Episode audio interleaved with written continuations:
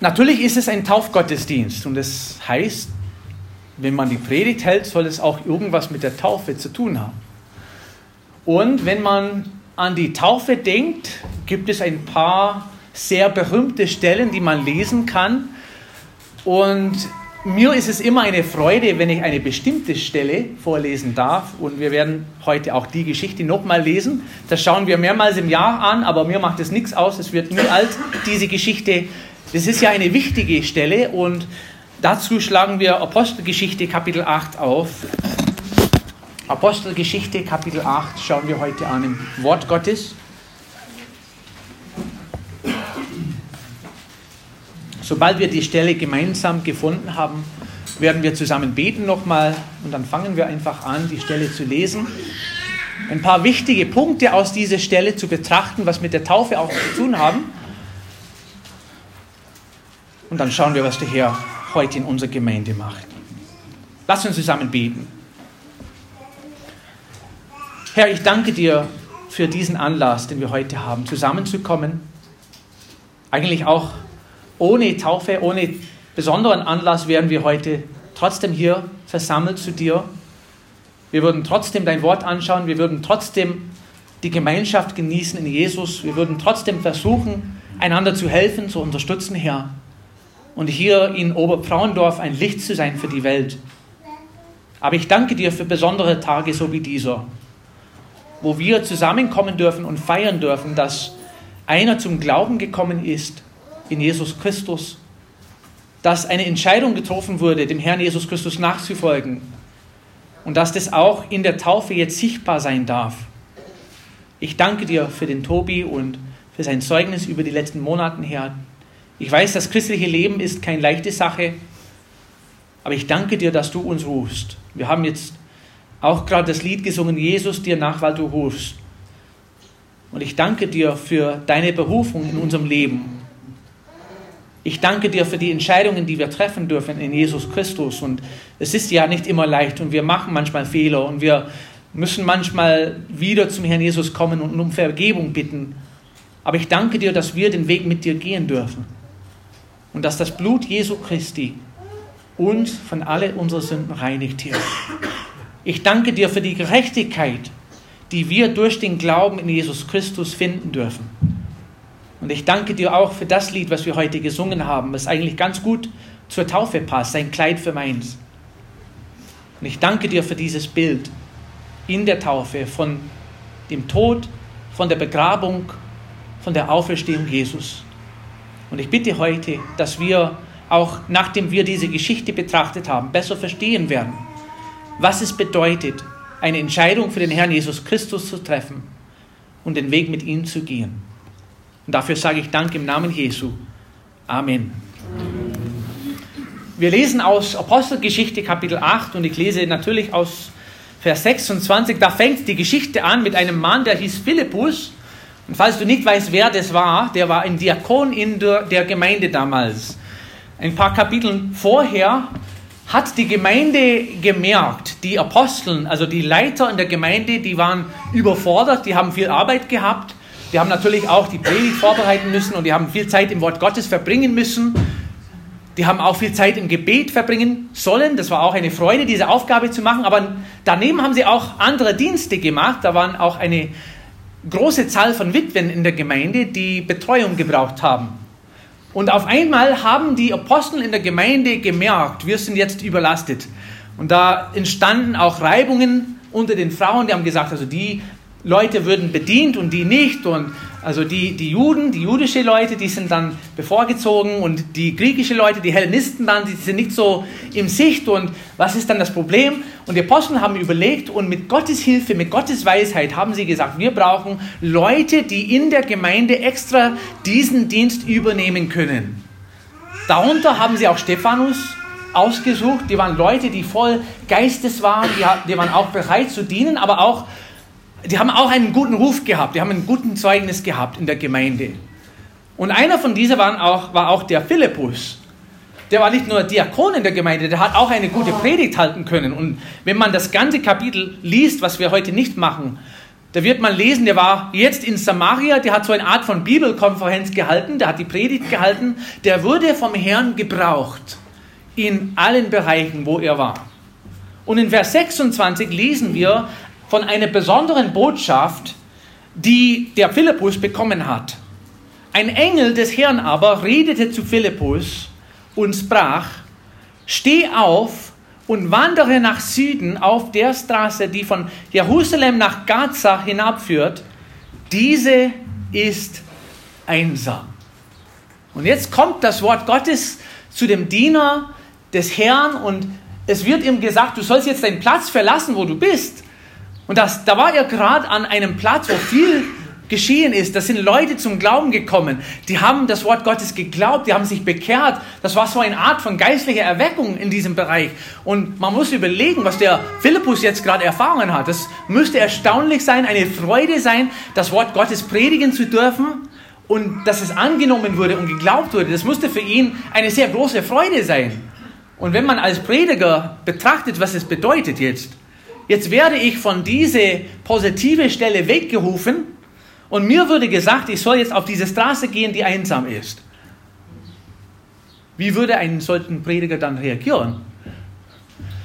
Ach Herr, was soll das? Es sind Leute hier, die die Botschaft mit Freude annehmen. Das ist es hat hier eine Wirkung, was ich predige. Ich bin dankbar, dass du mich hier auch gebrauchst. Also warum kann ich nicht hier so bleiben, wo ich bin? Gibt es nicht einen anderen, der vielleicht diesen Dienst übernehmen kann? Also ich, ich bin hierzu berufen, dass ich hier meinen Dienst mache. Und so hat der Philippus auch reagiert, oder? Der hat mit dem Herrn diskutiert, warum er da bleiben sollte, wo er war.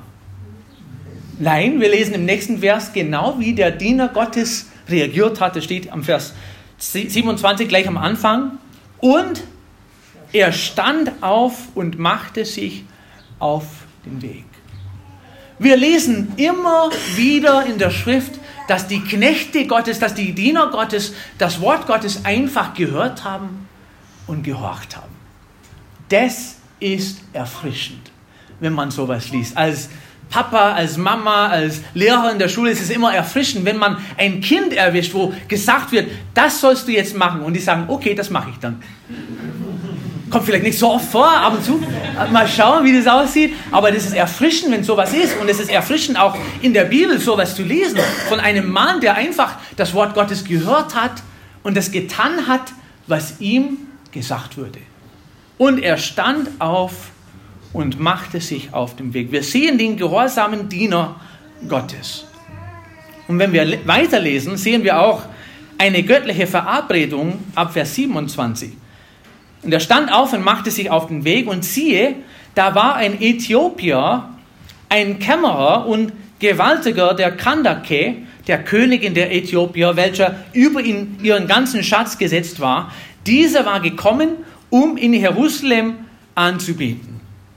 Und da sieht man, wie Gott, gut Gott ist mit Planen. Manchmal sind wir schlecht mit Planen. Also mir wurde gestern gefragt, ungefähr wie lange dauert es, wenn man aus Italien fährt, bis man nach Laba kommt? Und meine ehrliche Antwort ist immer, Bethany weiß das, keine Ahnung. Kein, also man kann so im Navi schauen, das ist auch schön. Da ist normalerweise eine Zeit angegeben, aber wir waren acht Leute in zwei Autos. Auch ein kleines Kind dabei. Man hat keine Ahnung, wer auf Toilette gehen muss. Also mit der Zeit kann man schlecht sagen. Bis vielleicht eine Stunde davor. Man muss auch mit Staus rechnen. Ich bin schlecht mit Planen. Ich sage immer nur, ich habe keine Ahnung. Also steht so im Navi, Navi, aber sonst kann ich dir nichts sagen. Aber dieses Problem hat Gott nicht. Der hat genau gewusst, zu welchem Zeitpunkt er den Philippus losschicken sollte. Der hat genau im Voraus gewusst, dass der Philippus gehorchen würde und dass er genau zu dem Zeitpunkt ankommen würde, wo er da, da sein sollte. Das finde ich wunderschön, wie Gott alles so im Voraus geplant hat und organisiert hat. Und das ist ja tatsächlich von Gott gemacht worden. In Vers 30 lesen wir, da lief Philippus hinzu. Vielleicht war der Philippus doch ein bisschen spät dran, da er laufen müsste, bevor er den Mann getroffen hat. Aber trotzdem hat es funktioniert und er hat den Kämmerer getroffen. Und wer war dieser Mann? Dieser Kämmerer. Steht nicht viel über ihn da, der war ein Kämmerer. Und Gewaltiger der Kandake, der war die Königin damals in Äthiopien, der, äh, welcher über ihren ganzen Schatz gesetzt war. Ich habe das immer so vorgestellt, der war Finanz, der Finanzminister in diesem Reich. Also kannst du mal vorstellen, dass der Finanzminister Deutschlands unterwegs ist in seinem schwarzen BMW. Er fährt die Straße entlang und du bist in Mercedes, okay, wer fährt sowas? Keine Ahnung. Aber der ist unterwegs und du bist als Prediger dahin geschickt. Dir wird nichts in vorausgesagt, einfach, dass du dahin fahren sollst und irgendwas machen sollst. Und auf einmal kommst du an diese Raststätte, wo der Mann da sitzt in seinem Auto, Fenster runter natürlich, damit man alles hören kann. Und er liest aus der Bibel. Und so war das. Ich glaube, es wäre erstaunlich, wenn der Finanzminister, ich weiß nicht, wer das ist, vielleicht kann jemand mir sagen, aber wäre es erstaunlich, wenn der in seinem Auto sitzt und laut die Bibel liest. Aber genau das hat dieser Mann gemacht. Der war in Jerusalem gerade. Was hat er dort gemacht? Der hat in Jerusalem den wahren Gott angebetet, was eine seltsame Sache ist. Das ist wahrscheinlich ein bekehrter Jude geworden, gewesen. Uh, der ist wahrscheinlich ein schwarzer Mann. Normalerweise war das nicht der Fall, dass jemand aus Afrika extra nach Jerusalem gefahren ist, aber irgendwie hat er von Gott gehört, der hat irgendwie, vielleicht durch seine Familie dann, den Glauben auch angenommen, der hat von dem wahren Gott gehört, der ist nach Jerusalem gefahren, wahrscheinlich waren auch Festtage in der Zeit, der wollte unbedingt das anschauen und sehen, der hat das Geld dazu gehabt, das war kein Problem, hat der Urlaub gemacht, hat gesagt, ich will mal nach Jerusalem fahren und dort den wahren Gott anbeten. Was nicht bedeutet, dass er ein Christ wurde. Da möchte ich hier sagen, Gott anbeten bedeutet nicht unbedingt, dass ein Mensch ein Christ ist. Das ist nicht genug. Also wir lesen gleich von seiner Begegnung mit dem Herrn Jesus, mit, mit dem Herrn allgemein. Aber Gott anbeten, in einer Gemeinde sitzen, in einer Kirche sitzen und Lieder singen, das hat mit Christsein nichts zu tun. Das sind Sachen, die wir machen sollen. Aber die fügen nicht dazu, dass wir Christ werden. Und der ist in Jerusalem, der hat ein bisschen was von Gott gehört. Der hat wahrscheinlich auch in Jerusalem gerade eine Schriftrolle gekauft. Das lesen wir auch später. Der hat auch in seiner neuen Schriftrolle weiter gelesen, aber der hat eine geistliche Gesinnung gehabt und er wollte irgendwas mit Gott erfahren, hat aber nicht gewusst genau wie. Der war dort, hat Gott angebeten und jetzt ist er unterwegs in seinem schwarzen, okay, in seinem schwarzen Mercedes und er liest oder lässt lesen aus seiner Bibel. Und auf einmal spricht der Geist zu Philippus, Vers 29. Tritt hinzu und halte dich zu diesem Wagen. Und jetzt zum ersten Mal hat der Philippus eine Ahnung, wo das hier lang geht. Er hat schon gewusst, ich habe eine Aufgabe, aber von dieser Aufgabe weiß ich nichts. Ich bin einfach hierher geschickt worden. Ich soll das machen. Das habe ich auch mit Gehorsam gemacht. Ich bin jetzt unterwegs, ich sehe keine Autos, aber jetzt kommt einer, vielleicht ist das derjenige, den ich treffen soll. Und auf einmal spricht der Herr mit ihm und sagt, jetzt sollst du da hingehen und mit diesem Mann reden. Da lief Philippus hinzu und hörte ihn den Propheten Jesaja lesen und er sprach: Verstehst du auch, was du liest? Das ist ein guter Anfang für eine Unterhaltung, oder? Eigentlich kommt es nicht so oft vor, dass man in der Öffentlichkeit hört, dass ein anderer die Bibel liest. Oder? Wer hat es schon mal gesehen? Dass jemand im Zug, hast du schon mal gesehen? Das ist super, wenn man das sieht. Aber nicht so oft begegnet man einen Mensch, der in der Öffentlichkeit von Wort Gottes was sagt oder liest. Äh, ab und zu im Restaurant, vielleicht siehst du, dass die andere Familie betet vorm Essen oder vielleicht siehst du einen Fisch am Auto, keine Ahnung. Aber jetzt auf einmal trifft der Philippus einen, der laut aus seiner Schriftrolle liest und er sagt, aha, deswegen bin ich auch da. Ich muss überlegen, wie ich anfange mit dem, also der sieht auch ziemlich reich aus also der ist kein normaler Mensch. Also wie fange ich an mit der Rede? Und natürlich hat er gleich eine Verbindung gehabt. Ich kenne mich auch aus mit der Schrift. Ich frage ihn, was er liest und ob er das versteht. Und er stellt die Frage, verstehst du auch, was du liest? Er aber sprach, wie kann ich denn, wenn mich nicht jemand anleitet? Also ich lese aus, lese aus dem Wort Gottes, habe aber keine Ahnung, was ich lese. Kennst du vielleicht jemanden, der das erklären kann? Und ich kann den Philippus fast vorstellen. Pick me, pick me, ich will gewählt werden, ich kann es machen. Ist er gleich eingeladen worden. Und er bat Philippus aufzusteigen und sich zu ihm zu setzen. Und jetzt kommt die schönste Sache. Die Schriftstelle aber, die er las, war diese. Und jetzt möchte ich hier eine kurze Pause machen. Was hat der Kämmerer gelesen?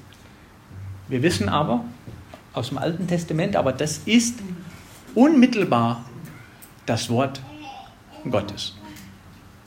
Der Kämmerer aus Äthiopien hat jetzt eine Begegnung und hat jetzt ein bisschen Hintergrund im Wort Gottes.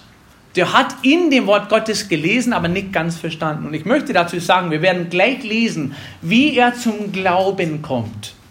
Aber ich möchte hier auf der Stelle betonen, es kann ohne Wort Gottes keiner zum Glauben kommen. Aber Pastor Keith, kannst du das auch schriftlich begründen? Natürlich, Römer Kapitel 10 möchte ich hier eine Stelle lesen, Römer 10, Vers 26. Der Paulus beschreibt eigentlich, wie Missionsarbeit funktioniert. Also es müssen Menschen geben, die gesandt werden, die berufen werden, die rausgehen, die hinausgehen in die Welt und erzählen die frohe Botschaft von Jesus Christus. Aber in Kapitel 10, Vers 26 lesen wir, demnach, Römer Kapitel 10, Vers 26. Dann habe ich, welcher Vers ist das? 16. 16, okay, Entschuldigung, das ist dann ein Tippfehler von mir. Da steht, demnach kommt der Glaube aus der Verkündigung, die Verkündigung aber durch Gottes Wort.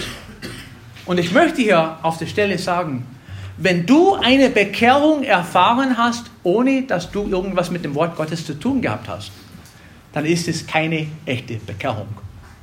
Du musst von Gott erfahren, wie du eingestellt bist in deinem Herzen.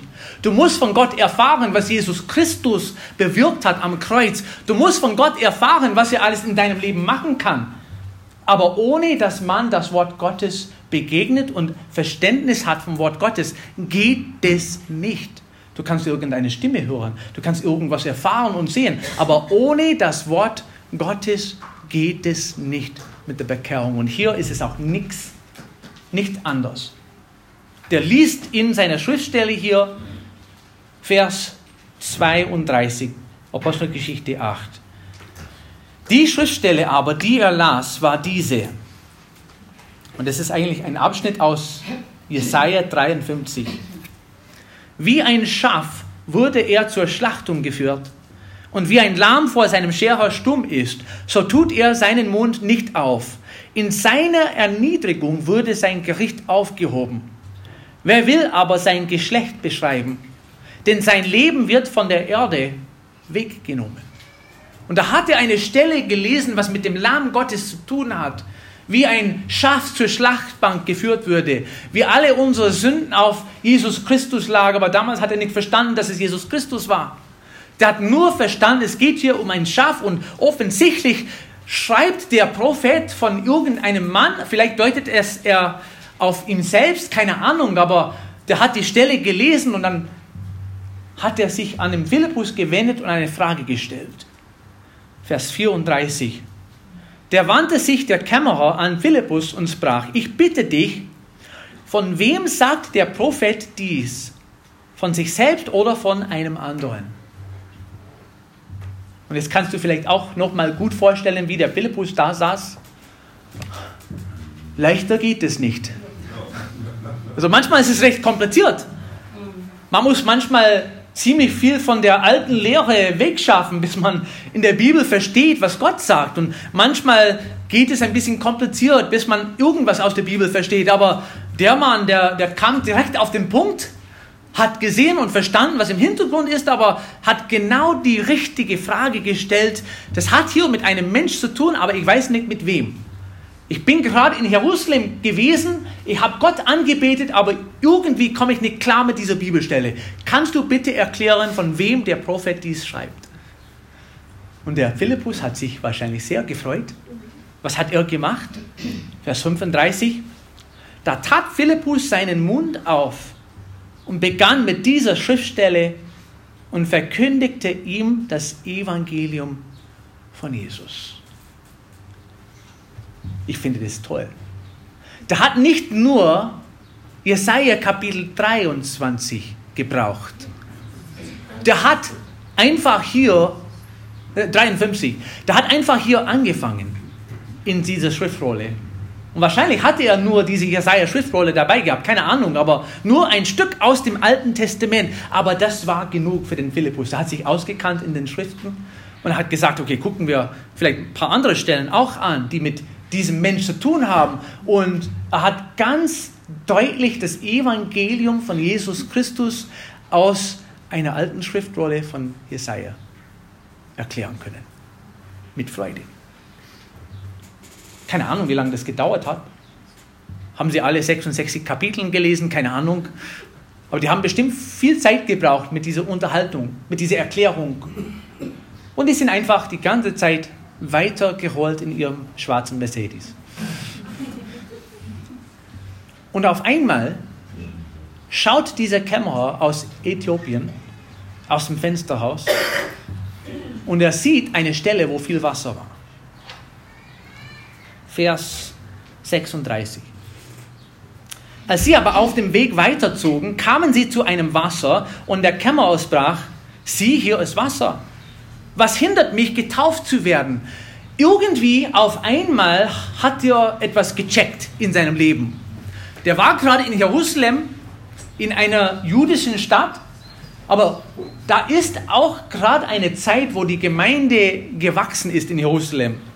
Da hat er auch bestimmt Tauf er Erfahrung gehabt, der hat irgendwas gesehen mit Leuten, die in das Wasser hineingehen. Und der hat es wahrscheinlich nicht ganz verstanden, wo das lang geht, aber auf einmal versteht er, was Jesus Christus getan hat, warum er gestorben ist, warum er gekreuzigt wurde, warum er auferstanden ist. Und der hat es gecheckt, also völlig in seinem Herzen, er hat gesagt, ich will das auch machen, was ich erfahren habe die Leute in Jerusalem, die haben sich taufen lassen, das will ich auch. Hier ist Wasser gleich, also wir, wir stoppen, wir machen kurze Pause. Willst du mich taufen?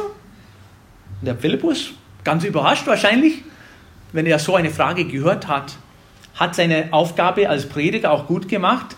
Der wollte erstmal sicherstellen, dass der Mann das alles verstanden hat. Was hat er gesagt? Vers 37. Das sprach Philippus, wenn du vom ganzen Herzen glaubst, so ist es erlaubt. Also, der wollte prüfen, ob dieser Kämmerer das Evangelium verstanden hat und geglaubt hat und angenommen hat. Und er hat die Frage gestellt, glaubst du vom ganzen Herzen? Und was ist die deutliche Antwort, was wir von dem Kämmerer hier in dieser Schriftstelle lesen? Er antwortete und sprach, ich glaube, dass Jesus Christus der Sohn Gottes ist. Ich akzeptiere das, was mir erklärt würde. Ich verstehe jetzt, was in der Bibel gesagt wurde. Und ich verstehe auch, warum Jesus gekommen ist. Und ich glaube, dass er derjenige ist, der er sagt, er ist. Ich nehme das an. Und was stand dazwischen? Da war nichts mehr zu machen. Er hat sein Bekenntnis gegeben. Da hat sein Glauben gezeigt durch diese Aussage dass er an Jesus Christus geglaubt hat. Ich glaube, dass Jesus Christus der Sohn Gottes ist. Vers 38. Und er ließ den Wagen anhalten und sie stiegen beide in das Wasser hinab. Philippus und der Kämmerer und er taufte ihn. Taufgottesdienst. Soweit wir wissen, waren keine anderen dabei, vielleicht der Pfarrer, vielleicht ein paar Leute von dem Kämmerer, keine Ahnung, wer dabei war, aber es war keine große Veranstaltung, wie wir heute das vielleicht vorstellen können. Die zwei Männer sind einfach in das Wasser hineingegangen. Übrigens, es gibt einen Grund, warum wir das so machen, wie wir das machen. Das griechische Wort, was Taufe bedeutet, hat mit Untertauchen zu tun. Ich weiß, viele Kirchen üben das nicht und praktizieren das nicht, so wie es in der Bibel steht. Aber jedes Mal, wenn du in der Bibel liest, dass ein Mensch getauft wird, hat es damit zu tun, dass die Menschen in das Wasser hineingehen, dass sie unterm Wasser getaucht werden und dass sie wieder raus aus dem Wasser kommen. Das griechische Wort hat damals das auch bedeutet. Das, das bedeutet nichts anderes als Untertauchen in irgendeiner Flüssigkeit. Es gab sogar zu der Zeit äh, eine alte griechische Rezept für Sauergurken. Und das Wort, das griechische Wort, was gebraucht würde, man muss die, die Gurken dann baptizo taufen in einem Essig. Also so bedeutet das Wort auch. Deswegen machen wir das auch so als Gemeinde. Also mit Besprengung findest du nichts in der Schrift. Wir machen das mit Untertauchen und es gibt auch noch einen Grund dafür. Das ist ein sehr schönes Bild davon, was Jesus Christus an unserer Stelle gemacht hat. Wir sehen, wenn man unterm Wasser geht, dass man gestorben ist in Jesus Christus, dass Jesus Christus gestorben ist und begraben wird und nach drei Tagen Tobi, keine Angst, du kommst wieder aus dem Wasser, bevor die drei Tage vorbei sind. Ja. Aber man sieht das Bild, dass man begraben wird und dass man in einem neuen Leben aufersteht. Und das ist das Bild, was wir in der Taufe sehen.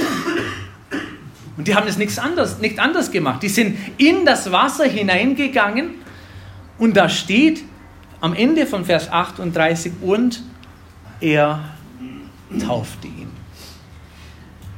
Schöne Erfahrung. Die sind dann natürlich aus dem Wasser heraufgestiegen, Vers 39.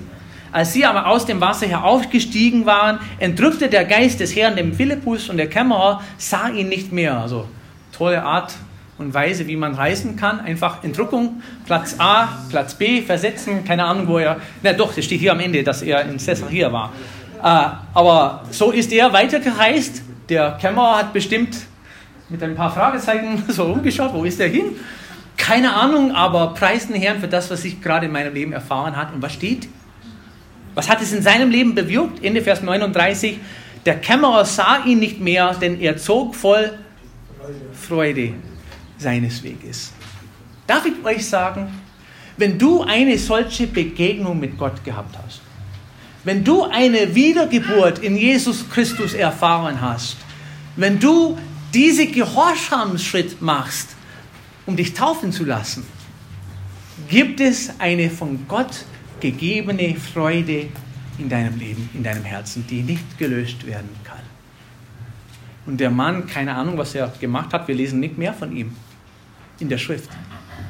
Aber er ist bestimmt wieder nach Hause gegangen, hat bestimmt weiterhin das Evangelium erzählt im Palast von Kandake, der Königin, hat weiterhin seinen Dienst gemacht als wiedergeborener, getaufter Christ. Und wir sehen, was die Taufe bedeutet in dieser Geschichte. Es gibt aber ein paar Voraussetzungen, bevor man zu dem Punkt kommt. Natürlich habe ich öfters die Frage gehört, darf ich mich auch taufen lassen? Die Antwort muss sein, wie Philippus auch seine Antwort ausgesprochen hat, wenn du vom ganzen Herzen glaubst. Die Frage ist heute, was glaubst du? Du kannst sagen, ich glaube, dass Gott angebetet werden soll. Schöne Sache, bestimmt auch. Das ist aber nicht genug. Du kannst sagen, ich glaube, dass es einen Gott gibt. Das wird auch stimmen, das ist auch die Wahrheit. Äh, aber das ist nicht genug. Der Jakobus hat gesagt in seinem Brief, die Teufel, die Dämonen glauben auch dass es nur einen Gott gibt. Die dürfen sich aber nicht taufen lassen, denn sie haben das Evangelium nicht angenommen. Bevor man sich taufen lassen darf, muss man bekennen, dass Jesus Christus für unsere Sünden gestorben ist. Und das heißt, wir müssen auch zugeben, dass wir Sünder sind dass wir das nötig haben, gerettet zu werden. Wir müssen zugeben, dass wir auf dem falschen Weg sind, dass das alles, was wir bisher geglaubt haben und getan haben, um gerettet zu werden, nicht genug ist. Denn wenn wir versuchen, aus unseren eigenen Werken irgendwas dazu beizutragen, dass wir gerettet werden, hat es keine Wirkung. Das können wir nicht. In Epheser 2, Verse 8 und 9, das haben wir schon mal als Lernvers gehabt in der Gemeinde. Es ist nicht auswirken, damit niemand sich rühmt. Also es ist alles nur Gnade, dass wir gerettet werden dürfen. Und unsere gute Sachen, die Sachen, die wir meinen gut sind, Die sind in den Augen Gottes, wie in Jesaja 64 steht, wie ein unflätiges Kleid. Das, was wir gut nennen, ist in den Augen Gottes nicht gut genug. Deswegen müssen wir zugeben, dass wir auf dem falschen Weg sind, dass wir Sünder sind und dass wir einen brauchen, der uns retten kann. Dass Jesus Christus für unsere Sünde gestorben ist. Nach der Schrift. Da müssen wir auch glauben, dass Jesus Christus begraben würde. Nach der Schrift. Wie es im Voraus gesagt wurde. Also die Bibel hat sich öfters bewiesen, dass es wahr ist, dass es stimmt. Durch diese alle Prophezeiungen. Und das müssen wir annehmen können. Und wir müssen noch dazu glauben, dass Jesus auferstanden ist. Sonst hat er auch keine Kraft, keine Macht, dass er uns retten kann. Jesus Christus ist nach der Schrift gestorben für unsere Sünden. Der ist begraben worden und er ist auferstanden nach drei Tagen, um zu beweisen, dass er auch die Macht hat über den Tod. Das muss man glauben in dem Herzen und bekennen mit dem Mund, um gerettet zu werden. Römer Kapitel 10, Verse 9 und 10.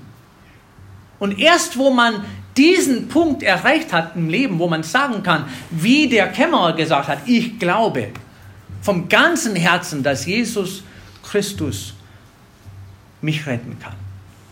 Bis man diese Wiedergeburt, so wie das auch beschrieben wird in Johannes Evangelium 3, wird.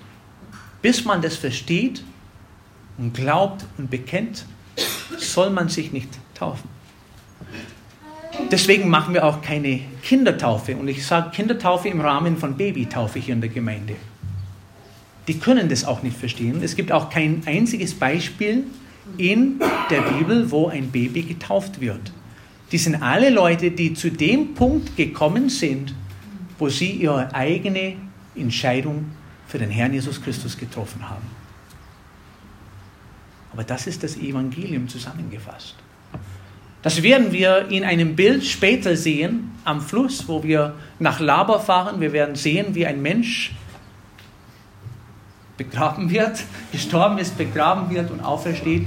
Und darf ich auch dazu sagen, diese Taufe spielt keine Rolle in der Errettung von Tobi. Der hat schon die Entscheidung getroffen. Das ist nur ein Spiegelbild davon, was Jesus gemacht hat, damit er sich in der Öffentlichkeit bekennen kann. Und dazu dient auch die Taufe. Und meine Einladung heute ist für euch, nicht, dass wir alle ins Wasser einspringen und uns taufen lassen. Ich würde gerne ein paar Gespräche mal führen. Aber falls du überlegst, vielleicht wäre das was für mich, ich würde gerne später, vielleicht diese Woche oder nächste Woche mit dir darüber reden. Du wirst heute sehen, wie das ist mit der Taufe. Und ich würde gerne mehr erzählen, was Jesus Christus am Kreuz von Golgatha für dich macht. Nicht nur ich, es gibt auch andere hier in der Gemeinde, die bereit wären, das mit dir zu besprechen. Aber das ist die Taufe zusammengefasst, Apostelgeschichte Kapitel 8. Ich freue mich, dass wir heute wieder die Geschichte lesen durften und dass wir wieder einen sehen und hören dürfen, der diese Entscheidung in seinem Leben getroffen hat dem Herrn Jesus Christus nachzufolgen.